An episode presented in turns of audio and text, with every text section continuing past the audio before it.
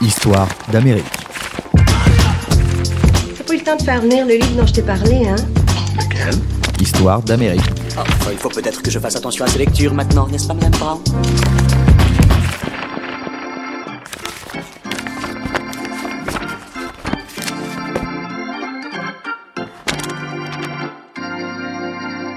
Bonjour à tous et bienvenue dans Histoire d'Amérique, un podcast développé par Society en partenariat avec la maison d'édition 1018. Un podcast dans lequel il s'agira de découvrir un livre, ce qu'il raconte de la société américaine et bien plus encore.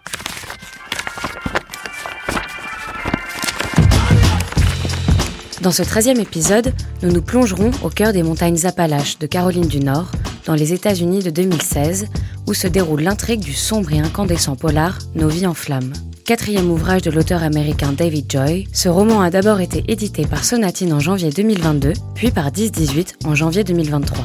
Au loin, une odeur de cendre et une lumière opaque servent de décor. Le changement climatique brûle les chênes et les ormes des forêts appalachiennes que le capitalisme n'a pas encore dévastées. Dans les vallées, les mines de charbon ont fermé, les usines métallurgiques ne tournent plus, le chômage sévit et les personnages de David Joy campent dans des mobilhomes et des cabanes de fortune, slalomant entre les aiguilles usagées des junkies frappés par la crise des opioïdes, ces drogues sur ordonnance qui ravagent l'Amérique blanche et déshéritée. Cadencé par l'enquête policière qui vise à démanteler un immense trafic de drogue, le roman dresse en miroir le portrait de deux personnages témoins de la fin d'un monde. Ray Matisse, d'un côté, sommé d'acquitter les dettes contractées par son fils pour sa consommation d'héroïne, observe la disparition du monde rural, des valeurs de justice et d'entraide emportées par les stratégies commerciales de la Big Pharma et d'un néolibéralisme agressif qui laisse les hommes exsangues et dépouillés. Et puis, de l'autre, Denny Rattler, un Indien Cherokee toxicomane à bout de souffle, intérimaire de la débrouille toujours à la recherche d'une poignée de dollars qui, faute de pouvoir payer ses factures, lui paieront un fixe d'héroïne, et qui, sous la plume de l'auteur, se fait le visage de la désespérance sociale qui frappe les laissés pour compte de la modernité.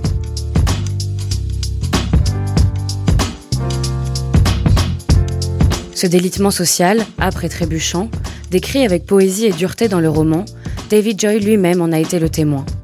Il naît en 1983 à Charlotte, en Caroline du Nord, au sein d'une famille dont l'installation dans la région, près de la Catawba River Valley, remonte au moins jusqu'au XVIIIe siècle.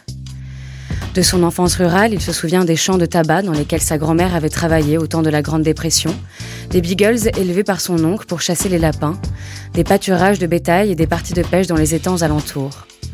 Assis dans sa chambre d'enfant, dans la vieille maison de ses parents où il est retourné passer les fêtes de Noël alors que la tempête Elliot balaie les États-Unis, il raconte cette connexion à la terre et à la culture qui s'est peu à peu trouvée sans attache.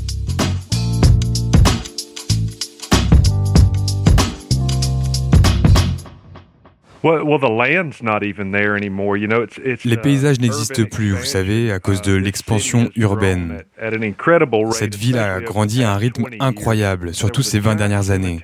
Il y avait un cimetière géant à Steel Creek, vous savez, avec des tombes datant de centaines d'années. Même ça, ce n'est plus là. Tout a été complètement démoli, reconstruit, et le paysage a été tellement modifié qu'il est devenu méconnaissable pour moi.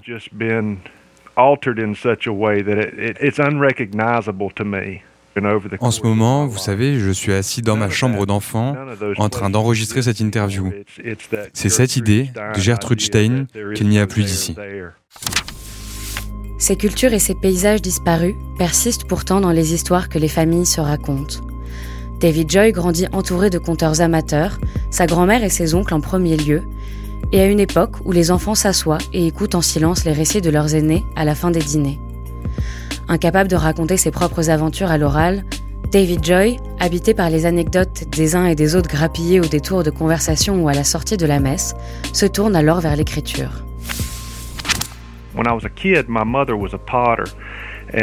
Quand j'étais enfant, ma mère était potière et elle s'asseyait toujours à un bout du canapé et elle était assise là, à modeler des pièces. Et à l'autre bout du canapé, il y avait une table. Et sous cette table, il y avait une machine à écrire électrique. Et je me souviens qu'étant tout petit, je sortais cette machine à écrire électrique. Je me souviens encore du bruit qu'elle faisait. Je me souviens de la façon dont la mécanique chauffait le papier et de son odeur. Et je racontais des histoires à ma mère et elle me disait comment épeler les mots parce que j'étais trop jeune pour savoir comment les écrire. Après avoir obtenu une licence d'anglais à la Western Carolina University, David Joy poursuit ses études avec un master spécialisé dans les métiers de l'écrit. Il obtiendra quelques années plus tard une bourse d'artiste du Conseil des arts de la Caroline du Nord. De là émergera son premier roman, Là où les lumières se perdent, paru en 2015 et finaliste du prix Edgar du meilleur roman en 2016. Suivront deux autres ouvrages, Le poids du monde en 2017, puis Ce lien entre nous en 2018, tous deux précurseurs de la noirceur décrite dans Nos vies en flammes. Pour mieux comprendre le contexte du roman et l'expérience vécue par l'auteur, nous écouterons Romain Huret, président de l'École des hautes études en sciences sociales et historien spécialiste des États-Unis.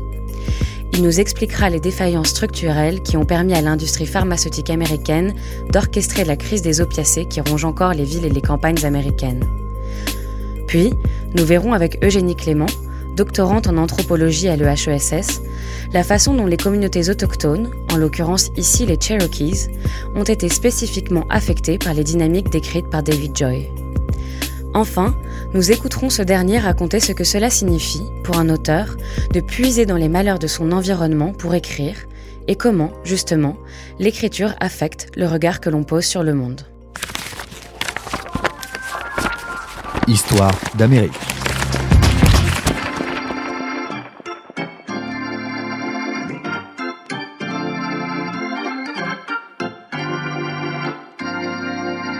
Au commencement, il y a la Déclaration d'indépendance des États-Unis, d'abord élaborée par Thomas Jefferson, puis signée sur papier de chanvre le 4 juillet 1776.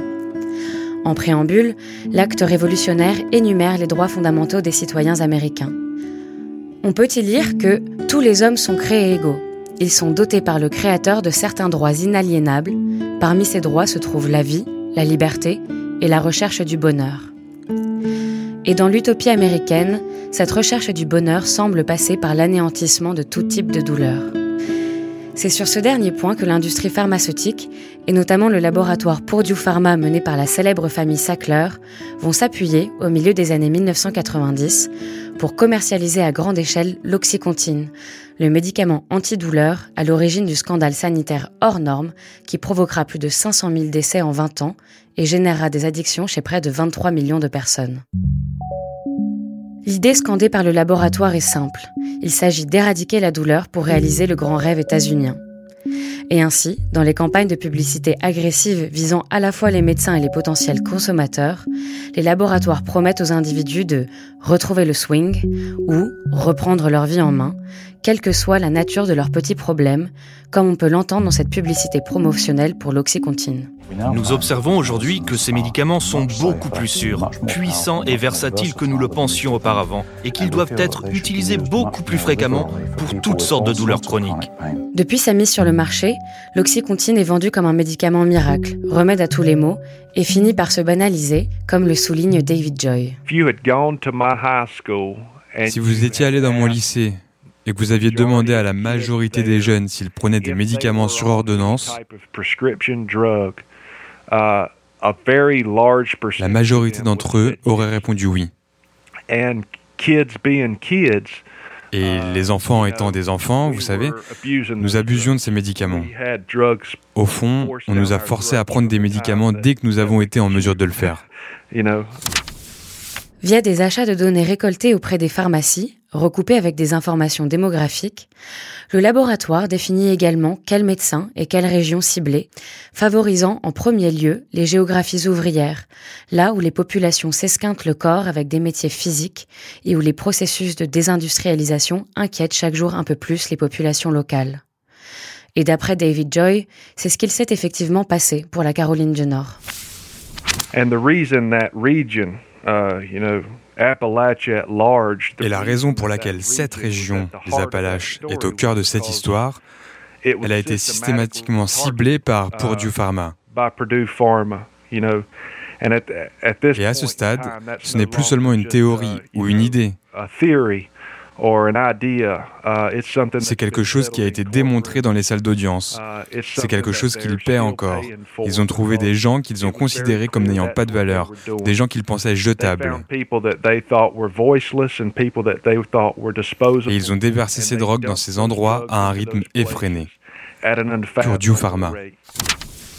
Le problème, c'est qu'au-delà d'apaiser les douleurs, l'oxycontine est surtout un médicament hautement addictif. Face à l'accoutumance, les consommateurs augmentent les prises et finissent par faire des overdoses. Pourtant, les dangers posés par ce médicament ont été repérés dès 1997. Comment expliquer alors que le produit ait pu passer les tests d'autorisation de mise sur le marché et tromper les organismes de vigilance comme la Food and Drug Administration, responsable de la protection et de la promotion de la santé publique aux États-Unis? Pour Romain Huret, c'est d'abord sur les lobbies pharmaceutiques que repose la responsabilité de la crise. Ils sont extrêmement bien organisés. Ont à leur côté euh, des armées d'avocats hein, très euh, puissantes. Euh, ils financent des campagnes politiques. Hein, et c'est tout, tout, ça est légal. Hein, il n'y a rien de secret. Hein. Le lobbying étant officiellement autorisé aux États-Unis. Et donc il y a d'abord un lobbying intense hein, et extrêmement efficace, efficace de cette industrie pharmaceutique et de Pfizer, qui connaît parfaitement les rouages du Congrès, qui connaît parfaitement les rouages de la Food and Drug Administration. Donc il va faire une campagne très forte auprès de la Food and Drug Administration. Et il va y avoir, d'après ce qu'on sait, d'après les enquêtes en cours, hein, il va y avoir une, une légère manipulation hein, euh, des textes et des possibilités, indiquant que en l'état actuel des connaissances, on n'a pas observé euh, de contre-indication forte hein, permettant la non mise sur le marché du médicament. Et c'est là où, les discussions juridiques sont en cours, hein, et on cherche à démontrer la forte culpabilité de Pfizer. Il y aurait eu mensonge, hein, puisque euh, non seulement les tests n'ont pas été réalisés en amont, ce qui est contraire à, l'éthique pharmaceutique, hein, on doit réaliser toute une série de tests et de validation du médicament pour enregistrer les effets secondaires. Et ensuite, la Food and Drug Administration aurait dû demander des tests complémentaires pour être certain qu'il n'y avait pas un phénomène Il semblerait que l'ensemble du processus de validation du médicament n'ait pas été conforme à ce qu'il est habituellement et qu'ils aient obtenu une autorisation de mise sur le marché euh, qui euh, est pour le moins étonnante hein, au regard de ce qui se fait habituellement hein, avec une, euh, la Food and Drug Administration, qui est l'organisme en charge de la, mise sur le marché des médicaments, qui d'habitude est extrêmement scrupuleuse hein, sur les tests en amont et la mise sur le marché. Dans ce cas-là, et été un peu légère sur les conditions d'autorisation. Un nouveau profil de junkie se déploie alors dans l'Amérique du XXIe siècle. Les victimes sont blanches, issues de la classe moyenne, sans histoire particulière. Ce sont des mères de famille à qui l'on a prescrit des oxycontines pour leur mal de dos, des adolescents qui se sont foulés la cheville en faisant du sport, ou des pères qui travaillent trop. Les corps inertes sont retrouvés au volant des voitures, avachis devant la télévision, ou même parfois dans les rayons des supermarchés. Des familles entières sont décimées. La crise devient visible, le peuple américain empoisonné. Et malgré la courbe exponentielle du nombre de décès, les autorités tardent à réagir. D'après Romain Huret, la raison de ce retard se situe notamment au niveau de la structure du système de santé américain. Il ne faut pas oublier que la santé aux États-Unis n'est pas une prérogative de l'État fédéral, c'est une prérogative essentielle des comtés et des États dans les comtés et dans les États, il va y avoir euh, non pas des checks, c'est-à-dire qu'il n'y aura pas d'interdiction du médicament dans un premier temps, mais des, des alertes qui vont démarrer très tôt. On va avoir des commissions d'enquête qui vont être mises en place puisqu'on observe dans certains comtés euh, d'États ruraux des États-Unis euh, des anomalies, euh, un, taux de suicide qui augmente, euh, un taux d'addiction à des drogues dures qui augmente, sans qu'on puisse en comprendre euh, les raisons. Ce qui va expliquer la, la lenteur de la réaction publique, c'est que l'articulation entre les signaux d'alerte à l'échelle locale et la réaction de la Food and Drug Administration euh, vont un peu dysfonctionner. Il faudra que le scandale devienne national hein, et que des journalistes, euh, des hommes politiques euh, s'en emparent pour qu'on on, finisse par prendre en, en, en main hein, ce, ce, qui va devenir un fléau national à partir des années 2016-2017. My administration is officially declaring the opioid crisis a national public health emergency under federal law. Le déclin de l'Amérique blanche n'a pas échappé à Donald Trump, qui en fera un cheval de bataille électoral et finira par déclarer l'état d'urgence sanitaire le 26 octobre 2017. Pour Romain Huret, c'est en parlant de ce fléau que Donald Trump s'est attiré la sympathie d'une partie des électeurs. Trump va être le premier à rendre visible ce qui est, resté invisible. on peut reprocher beaucoup de choses à Trump, mais pas ce point-là. Dans son discours d'investiture, il parle de carnage américain, c'est très fort.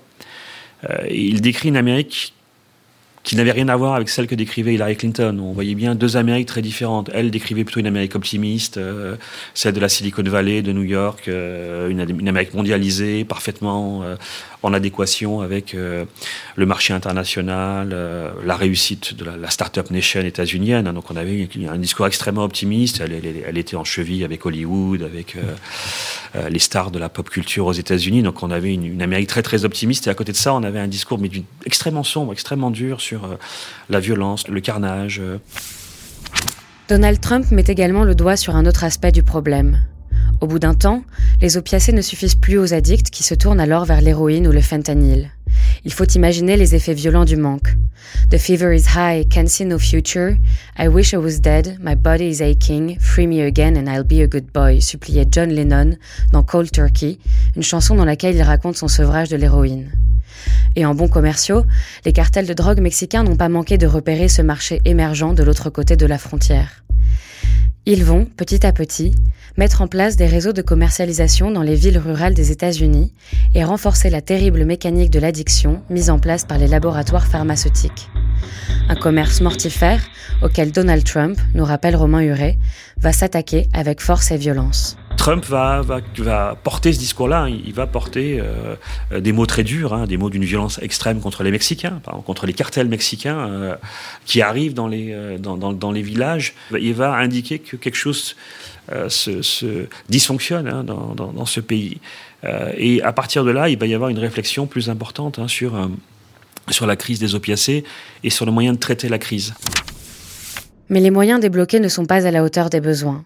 La Food and Drugs Administration a beau avoir renforcé ses mécanismes de régulation et de mise sur le marché, les addictions ne se soignent pas en un jour, rappelle Romain Huret, pour qui c'est l'ensemble du suivi des addictions qui doit être révisé. Et c'est d'autant plus difficile aux États-Unis où le système de santé est en grande partie privatisé, hein, où l'accès euh, aux médicaments euh, dépend de votre salaire hein, et dépend euh, de votre mutuelle. Hein, et dans ce cas-là, euh, il faut repenser hein, l'ensemble euh, des suivis euh, médicaux, des suivis psychologiques pour aider les populations qui souffrent hein, de cette épidémie sans précédent aux États-Unis. A contrario de l'approche punitive de Donald Trump, qui s'est focalisée sur la fermeture des accès au territoire des trafiquants pour casser la dynamique de l'addiction aux États-Unis, Joe Biden a quant à lui choisi de s'attaquer à la structure.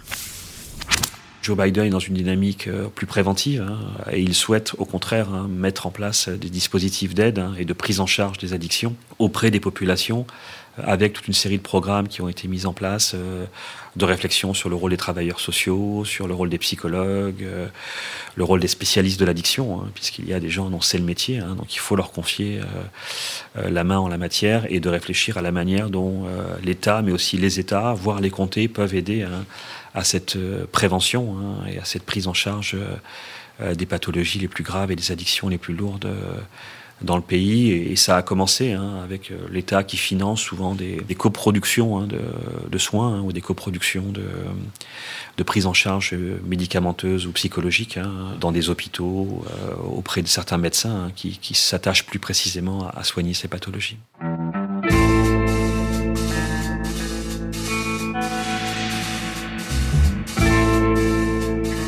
Il n'empêche qu'à ce jour, l'épidémie ne semble pas s'être essoufflée. En 2020, alors que le monde se confine pour tenter d'enrayer la propagation du Covid, les ressorts d'une Amérique à deux vitesses se renforcent. Ceux qui, déjà, se trouvaient du côté des perdants de la mondialisation, perdent cette fois-ci leur emploi et du même coup un accès aux soins. Les petites pathologies s'accumulent et les risques de trouver refuge dans les opiacés augmentent. Selon les centres de contrôle et de prévention des maladies, plus de 100 000 personnes, un record, sont mortes d'une overdose entre avril 2020 et avril 2021 aux États-Unis. De ces overdoses, David Joy en fait des récits crus et imagés, comme dans cet extrait où Ray Matisse découvre son fils toxicomane juste après l'injection d'une dose dans la salle de bain de la maison familiale.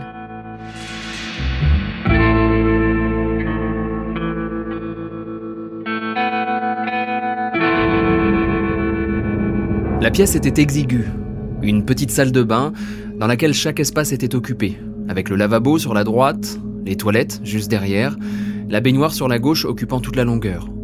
Du carrelage blanc recouvrait le sol et montait à mi-hauteur de chaque mur avant de laisser place à du placo peint. La baignoire, les toilettes et le lavabo étaient tous de la même couleur, une porcelaine jaune courge qu'on ne vendait plus depuis les années 70. Ricky était assis par terre dans l'espace entre les toilettes et la baignoire. Son corps était voûté, comme un point d'interrogation en équilibre sur sa courbure, les jambes tendues à angle droit, son dos formant un arc étrange. Il était nu, à l'exception d'un caleçon à motif écossais trop court qui s'enfonçait dans ses hanches comme un slip. Au milieu de sa cuisse gauche, une longue cicatrice rose s'élargissait pour former un creux plus sombre, qui ressemblait à un feu d'artifice à l'endroit où les médecins avaient d'abord percé, puis ôté un abcès qui atteignait presque l'os. C'était là que Ricky avait commencé à se shooter, dans la jambe, même s'il le faisait désormais partout où il pouvait encore trouver une veine. Toute celle de ses bras s'était affaissée, comme si tout son corps s'était retourné contre lui.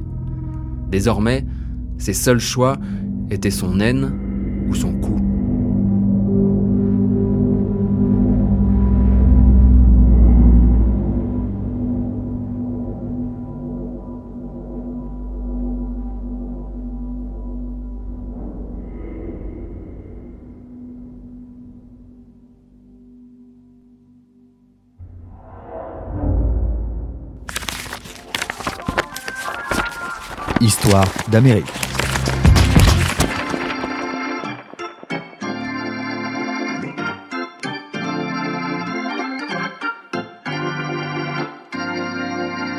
L'Amérique blanche de la Rust Belt, si chère à Donald Trump, n'a pas été la seule catégorie de population à sombrer dans la dépendance.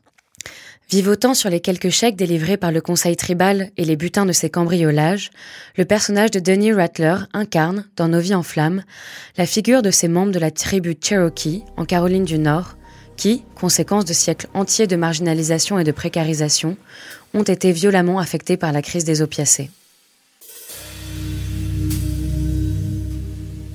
L'histoire contemporaine des tribus Cherokee est d'abord celle d'un exil forcé.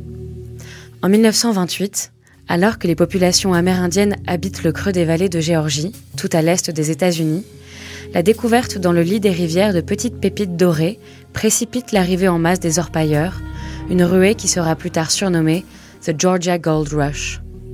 Alors que la majorité des terres regorgeant d'or étaient, à l'époque, sous contrôle cherokee, l'arrivée soudaine de dizaines de milliers de prospecteurs et de nouveaux colons va signer le début d'un exode tragique et meurtrier.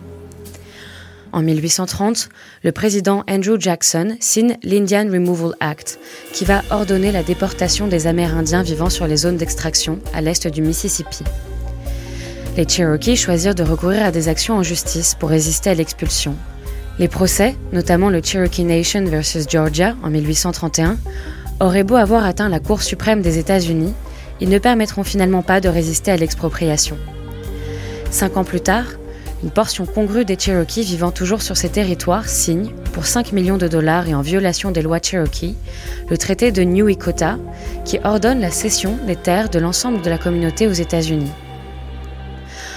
Environ 18 000 Cherokees sont rassemblés dans 11 camps d'internement, puis jetés, manu militari, sur The Trail of Tears, la piste des larmes qui les dirige vers l'ouest jusqu'à l'Oklahoma.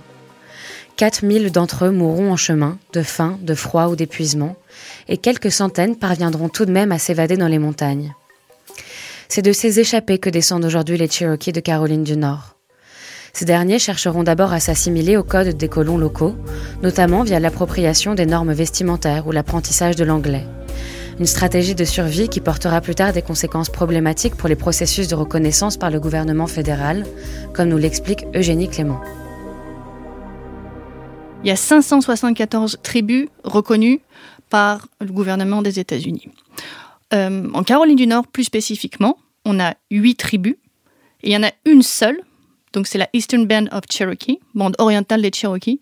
C'est la seule tribu qui est reconnue au niveau fédéral. Ce processus de reconnaissance euh, par l'État de Caroline du Nord ou le gouvernement fédéral, euh, c'est long et c'est fastidieux. Et c'est notamment à travers des critères de authenticité, de euh, est-ce que vous avez toujours votre langue, est-ce que vous avez toujours vos traditions? Donc, on imagine quand même toute la difficulté pour des populations qui ont vécu la colonisation, qui ont vécu euh, l'assimilation forcée. Ensuite, devoir prouver à ce même gouvernement ou ses autorités qu'ils ont toujours préservé leur organisation politique, leur culture, leur tradition. D'ailleurs, comme si celle-ci était euh, bloqué dans le temps et si au cours des 200, 300 ans de contact, il n'avait pas euh, évolué, il n'avait pas euh, changé, comme si cette tradition était euh, inchangeable. Voilà. Donc toute la difficulté aussi d'être reconnu dans sa différence quand pendant des siècles, on leur a justement demandé de s'assimiler. De s'assimiler, donc, d'une part, mais pas seulement. Dans une sorte de double mouvement schizophrénique, David Joy rappelle qu'il leur aura également fallu satisfaire à l'imaginaire essentialiste des touristes de passage dans la région.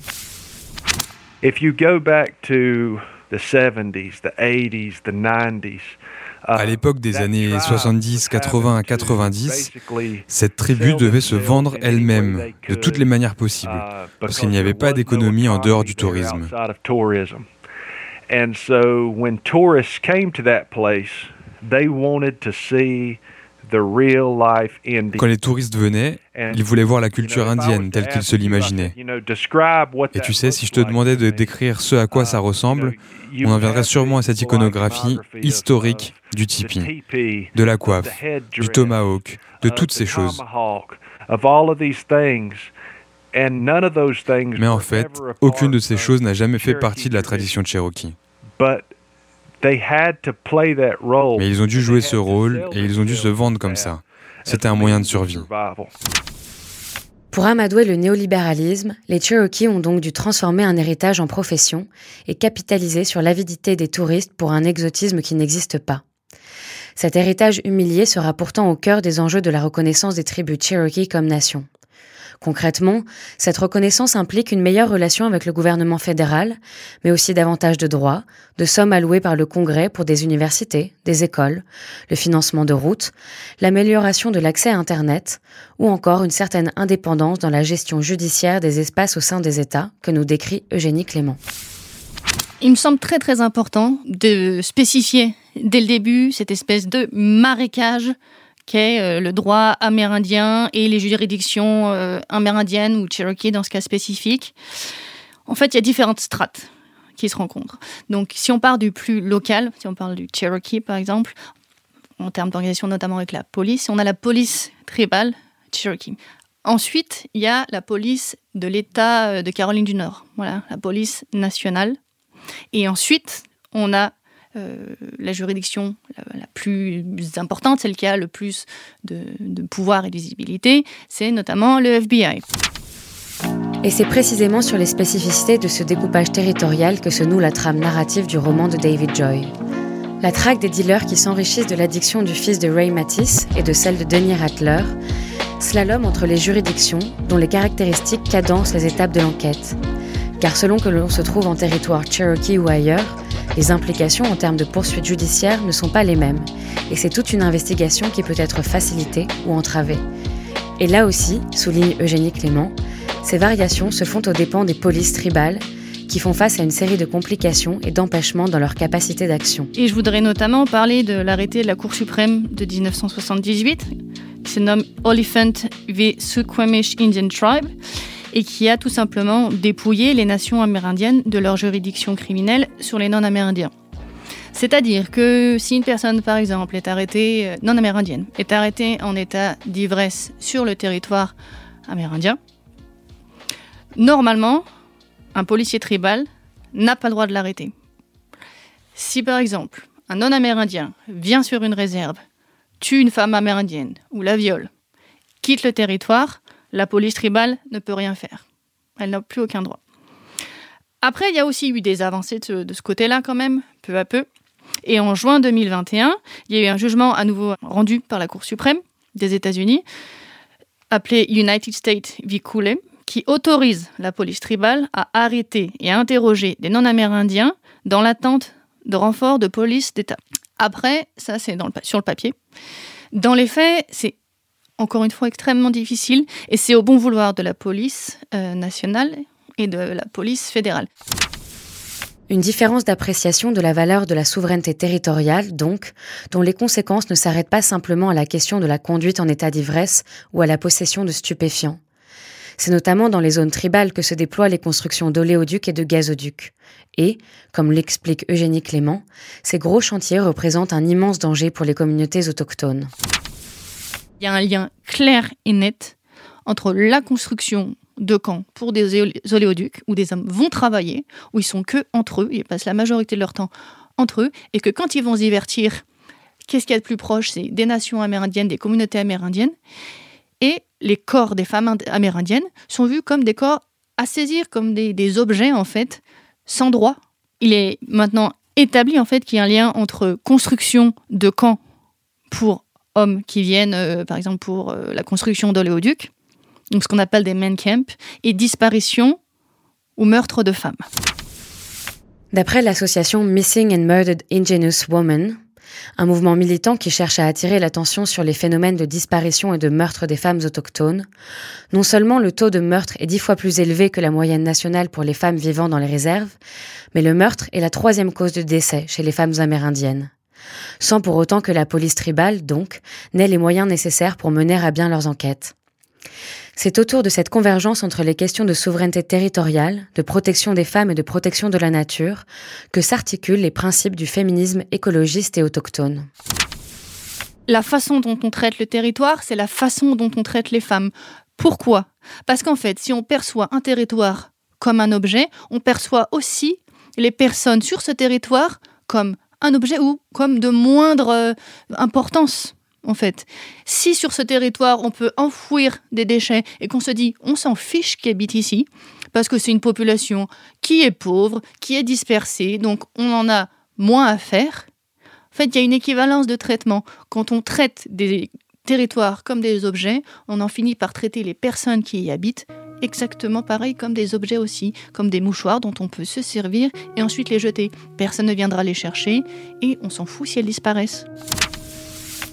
Des décennies de déclassement, de traitements différenciés, de racisme structurel et d'indifférence face à la précarité ont donc fait des Cherokees et des autres populations amérindiennes les victimes idéales de la mécanique de l'addiction générée par la crise des opiacés. En avril 2022, le principal représentant de la nation Cherokee, Chuck Hoskin Jr., a souligné la surreprésentation des populations autochtones dans les décès par overdose lors d'une audience à la Chambre des représentants des États-Unis. La nation Cherokee représente moins de 6% de la population de l'Oklahoma, dit-il, et pourtant, près d'un tiers des opioïdes qui ont été distribués dans l'État sont allés dans nos communautés. Ce n'est pas un hasard. Le traumatisme multigénérationnel qui perdure au sein de nos communautés a fait de la nation Cherokee et du peuple Cherokee une cible de choix. Et face à cet enjeu sanitaire immense, l'Indian Health Service, qui assure et qui gère les hôpitaux pour les tribus reconnues au niveau fédéral, manque cruellement de moyens, alerte toujours Eugénie Clément. Ce service de santé a aussi un énorme problème euh, au niveau de ses, moyens. Il y a un manque terrible. Et pour vous donner un exemple assez concret, le 23 décembre 2022, donc la directrice de l'Indian Health Service, Roselyne So, elle-même euh, dînée, amérindienne, donc a informé la presse d'une allocation record pour le budget 2023 de 7 milliards de dollars alloués par le Congrès. Donc on peut dire que c'est énorme, et c'est énorme, 7 milliards de dollars, On parle quand même euh, de 2,56 millions de, de, personnes qui ont accès à cet argent. Sauf que c'est une goutte d'eau face à l'état de vétusteté des hôpitaux amérindiens et euh, aux besoins on estime qu'il faudrait injecter 36,7 milliards de dollars pour un fonctionnement correct. Et donc pour 2,56 millions de personnes, dans tous les États-Unis, il n'y a que 24 hôpitaux, d'accord? 51 centres de santé et 24 postes de soins. À mesure que la crise des opioïdes progressait dans la nation Cherokee, de plus en plus d'enfants ont été placés sous la garde de la tribu. Ce processus repose sur l'arrêté de la Cour suprême intitulé Indian Child Welfare Act, datant des années 1960, qui indique que si un enfant amérindien est en danger, ce doit être en priorité sa famille proche, grands-parents, oncles ou tantes, ou bien si ces derniers ne sont pas en mesure de le faire, des membres de la tribu, qui doivent en prendre la charge et la responsabilité.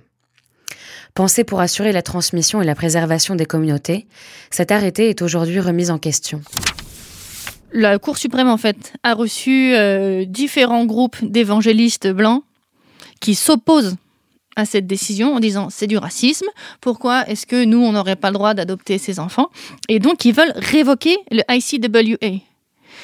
Et en fait, on peut dire, bon, ok, on pense au bien-être des enfants, mais c'est pas seulement ça, en fait, ça va plus loin que ça. C'est aussi révoquer la souveraineté d'une nation amérindienne à dire nos enfants grandissent avec nous sur nos territoires. Et il est important et il est démontré en fait. Maintenant, ça fait 50, 60 ans que ICWA existe. Et on se rend bien compte pour les enfants à quel point c'est important et ça leur est bénéfique de dire, même si leur structure familiale est défaillante, en fait, ils ne sont pas des coquilles vides. Ils savent qui ils sont, ils savent d'où ils viennent, ils savent leur, leur origine, leur culture.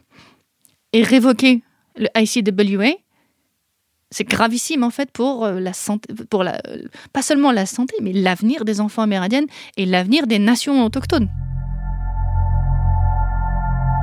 En 2019, la situation était tellement dramatique que près de trois quarts des centaines d'enfants Cherokee qui ont été retirés à leurs parents en raison de leur dépendance aux opioïdes ont été placés dans des foyers non autochtones, car il n'y avait pas suffisamment de familles tribales en mesure de les accueillir.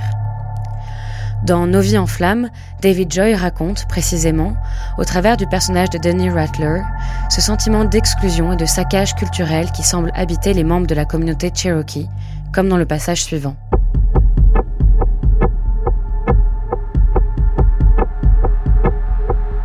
L'artère principale qui traversait Cherokee était une étrange juxtaposition.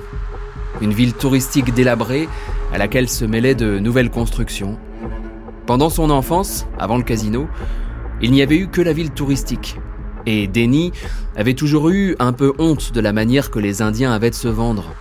Des boutiques refourguant des tomahawks en cuir avec des plumes colorées accrochées aux manches, des poissons et des oiseaux en perles ringards cousus sur des porte-monnaies made in Vietnam, des enseignes en néon et des brochures dépliantes montrant des tipis comme s'ils appartenaient à une tribu des plaines sans le moindre lien avec ces montagnes. Quelque part en Indonésie, il y avait une machine qui crachait des pointes de flèche à 5 cents que les commerçants pouvaient acheter par milliers et revendre 2 dollars pièce. La fumée des incendies donnait l'impression qu'il roulait à travers un rêve. Sur la droite, un abri ouvert avec un toit en bardeau de cèdre se dressait là où il l'avait vu toute sa vie. Et il s'arrêta, au bord de la route, son esprit revenant encore et encore en arrière. Denis se rappela le premier été qu'il avait passé chez son oncle. Comme le vieil homme n'avait pas les moyens de les envoyer en colonie de vacances ou à la garderie, Denis et Carla avaient passé leur journée à dessiner à la craie sur le trottoir fissuré, jouant à la marelle ou au morpion, pendant que leur oncle dansait pour les touristes. L'oncle Griff était petit, avec des mollets comme des bonbonnes, et sa coiffe traînait par terre derrière lui, tandis qu'il remuait et chantait au rythme du tambour. Tout ça était complètement bidon. Leur peuple n'avait jamais porté de coiffe, et ils faisaient ça uniquement pour coller à l'image à laquelle les touristes voulaient croire. Denny et Carla se moquaient à tour de rôle de leur oncle pendant qu'ils dansaient. Deux gamins crasseux dans des vêtements de seconde main qui tournaient en rond à cloche-pied tout en se tapant sur la bouche à l'ombre de minivans immatriculés dans d'autres États.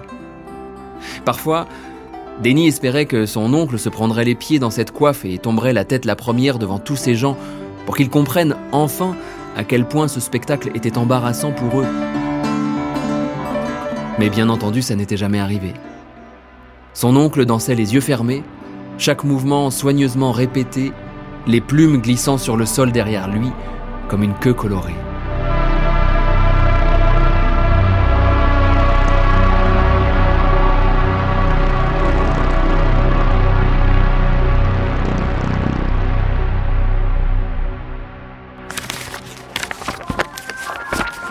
Histoire d'Amérique.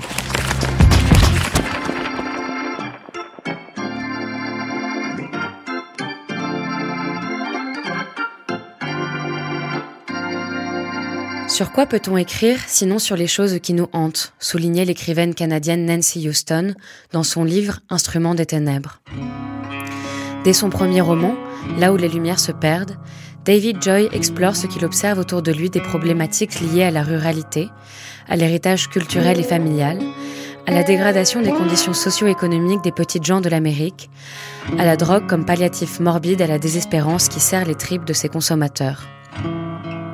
Des thèmes qui formeront, dans chacun de ces récits suivants, la petite musique en arrière-fond des intrigues principales et qui, tissés ensemble, servent de fil rouge à David Joy pour tenter de comprendre ce qui peut pousser des hommes à s'enfoncer des aiguilles chargées d'héroïne dans le cou ou dans les chevilles. Dans un article commandé par François Bunel pour sa revue America, David Joy écrit La pauvreté est par nature cyclique et l'addiction s'accroche souvent à ses talons talus nombre. Quand tout ce qu'on a, c'est 20 dollars, ces 20 dollars ne repoussent pas un avis d'expulsion. 20 dollars ne vous procurent pas une assurance maladie. 20 dollars ne suffisent pas à remplacer un prêt pour la voiture. 20 dollars ne permettent même pas d'avoir de la lumière. Mais 20 dollars peuvent vous faire quitter ce monde pendant un petit moment, rien qu'une minute, juste le temps de respirer. À 12 ans, David Joy a du mal à dormir. Le médecin du coin lui fera prendre ses premiers comprimés pour combattre la dépression et l'insomnie. Plus tard, au lycée, il se met à racheter des ordonnances aux autres étudiants, à qui l'on avait également prescrit des psychostimulants de type amphétamine. À plusieurs, le soir comme le matin, il broie les cachets, en font des lignes, puis les sniffe lorsque les professeurs ont le dos tourné. Le début d'une escalade dont David Joy sortira indemne, mais pas tous ses camarades. You know, 20 years ago, I was 18, 19 years old and kind of at il y a 20 ans, j'avais 18 ou 19 ans et j'en étais au stade le plus extrême de ma vie. C'est à cette époque que des drogues comme l'oxycotine ont commencé à apparaître comme quelque chose de facilement accessible. Et même en remontant aussi loin dans le temps, au temps du lycée, je me souviens qu'un très bon ami à moi, Travis Snipes, qui achetait de l'oxycontin à 1 dollar le milligramme, 30 dollars pour 30 milligrammes. C'était il y a 20 ans. Et si on fait un bond en avant, il y a 5 ans maintenant, il meurt d'une overdose. Within a year, lui, son père et son frère sont tous morts d'une overdose d'héroïne. Et ce sont des gens que j'ai connus toute ma vie.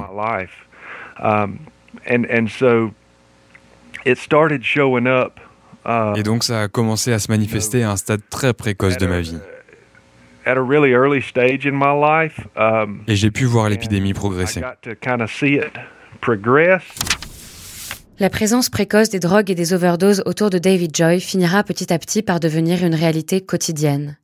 Avec la progression de l'épidémie, les corps affaissés par les arrêts cardiaques liés à ces surdoses apparaissent dans les rues, dans les stations-service, sous les yeux des parents et des enfants.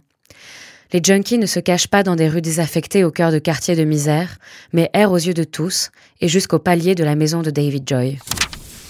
And so, when I started writing this novel, it was, it was, uh, quand j'ai commencé à écrire ce roman, c'était parce que ça avait pris une place beaucoup trop importante dans ma vie quotidienne. Je vivais à l'époque dans une petite ferme qui se trouvait à environ 400 mètres d'une maison par laquelle passait la majorité de l'héroïne du comté. Je voyais donc des drogues passer devant la maison tous les jours. Ils frappaient à la porte une fois par semaine, demandant de l'argent, des seringues you would drive to town and and I can remember once stepping out at the post office and there was Pareil en ville.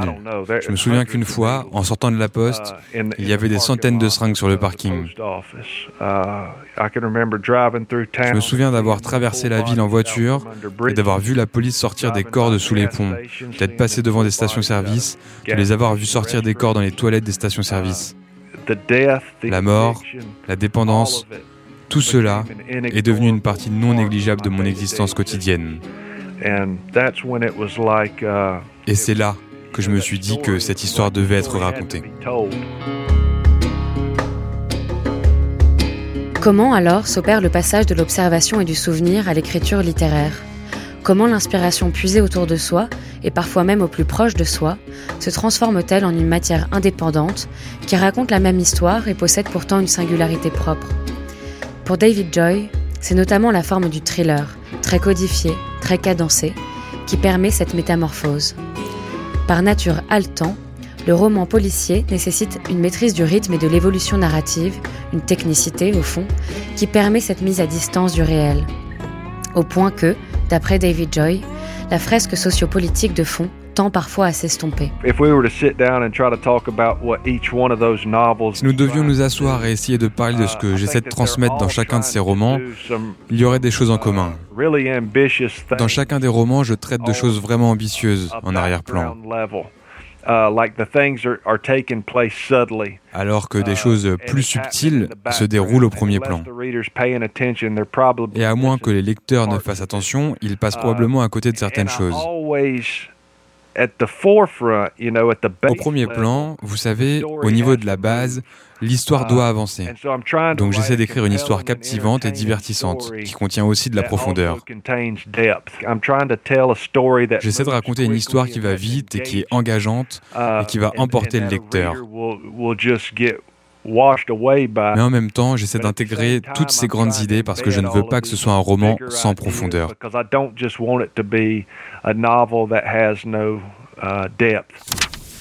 Une profondeur qui pour autant ne s'apparente pas nécessairement à une thèse, une lecture figée ou bien une série d'assertions sur la marche du monde. En adoptant une démarche chère aux philosophes et aux chercheurs, David Joy pense l'écriture avant tout comme le vecteur d'une interrogation.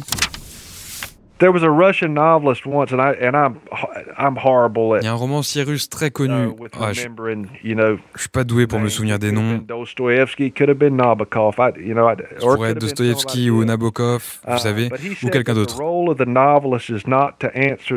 Mais il disait que le rôle du romancier n'est pas de répondre à une question, mais d'énoncer clairement la question. Uh, Il y a une part de vérité dans tout ça. Je ne veux pas qu'un de mes romans ressemble à un sermon.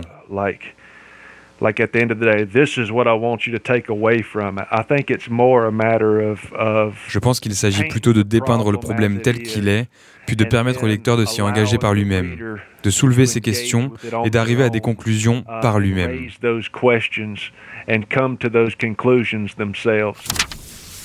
Mais l'écriture ne vise pas seulement à réveiller un intérêt ou un doute fertile chez le lecteur. Mettre en page et en mots les remous qui agitent l'auteur lui permettent aussi d'aiguiser sa propre compréhension des enjeux contemporains. Dans Nos vies en flammes, Raymond Matisse, ce père de famille veuf à qui la drogue a arraché son fils, s'assoit la nuit dans un rocking chair pour regarder les lambeaux de nuages qui voilent la lune et trouve du réconfort dans le hurlement des coyotes qui résonnent à travers la plaine. David Joy prête alors à son personnage le regard qu'il pose lui-même sur la société.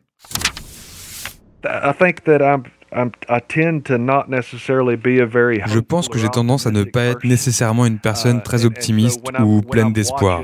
Uh, et donc quand je regarde une disparition culturelle et que je regarde les gens, en fait, j'appartiens en quelque sorte à des gens comme Raymond Matisse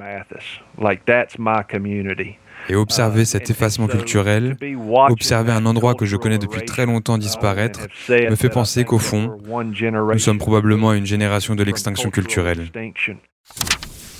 Pourtant, derrière ce pessimisme inquiet, David Joy fait percer un soupçon d'espoir. L'histoire de tous les lieux est au fond une histoire de transformation. C'est qu'une chose doit disparaître pour qu'une autre puisse arriver. Et c'est juste la progression uh, naturelle de ce monde. C'est la progression naturelle d'un uh, paysage, d'un environnement. Vous savez, même sans les uh, gens. Pour l'océan, c'est la même chose. Une chose doit partir pour qu'une autre prenne sa place. Et tu sais, je pense que j'ai atteint un point où je ne suis pas moins triste. Uh, je ne pleure pas moins. Mais je reconnais que c'est une progression normale et naturelle et que cela doit arriver. C'est comme ça.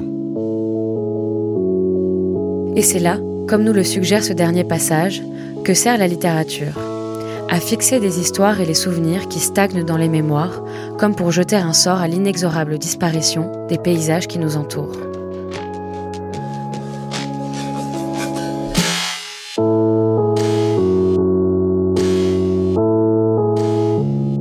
Ray était resté dans le trou avec elle. Il craignait qu'avancer implique de l'oublier, et l'oublier aurait signifié qu'elle n'avait jamais vécu. Mais ce qu'il comprenait désormais, c'était qu'il n'y aurait jamais un moment de sa vie où il ne se souviendrait pas d'elle. Ce qu'il avait vraiment oublié, c'était la simplicité qui avait rendu si belle leur vie ensemble. Il y avait un sentiment d'éternité qui venait avec le souvenir. Et cette simple pensée frappa Raymond Matisse comme la plus belle chose qui soit jamais née de son esprit. Quand les jours deviennent vides, il ne reste que ce que l'on a gardé en mémoire. Les histoires éparpillées comme des graines, les récits qui nous lient les uns aux autres dans ce monde. Nous pouvons les raconter de nouveau, rassembler les vestiges d'âme qui ont explosé dans l'infini, redonner forme aux morceaux éclatés et insuffler la vie en ceux que nous avons aimés et perdus.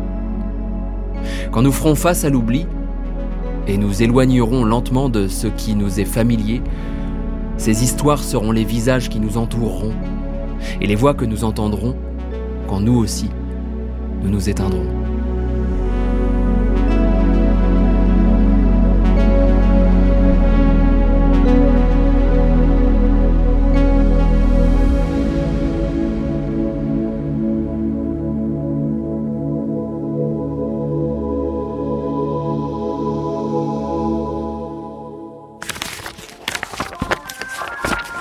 Histoire d'Amérique.